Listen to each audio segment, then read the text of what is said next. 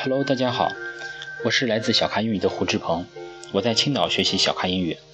我今天想问小咖老师的问题呢，是关于美国种族歧视这方面的。首先，我想问一下，在美国 NBA 里面，像比较成功的迈克尔·乔丹、勒布朗·詹姆斯，还有大鲨鱼奥尼尔这样的人物，他们在美国人心中，或者说在白种人心中，他们是什么样的地位？他们是城市英雄呢，还是仍然会由于他们的肤色而遭到歧视？那第二个问题呢？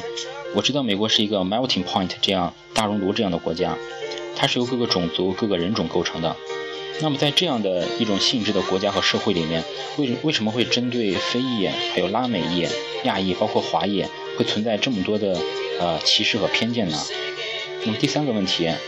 呃，我个人认为，呃，印度裔或者说印度人在美国是比较吃得开的啊，虽然他们的这个口音是怪怪的。像之前看的《生活大爆炸》里边的 Rajesh，他就比较轻松的能融入到这个美国的白人圈子，而且在美国也经常可以看到印呃印度裔人士出任这个大公司的高管，啊，那么我就想问一下，这是为什么呢？为什么印度人可以很好的融入到美国的文化中呢？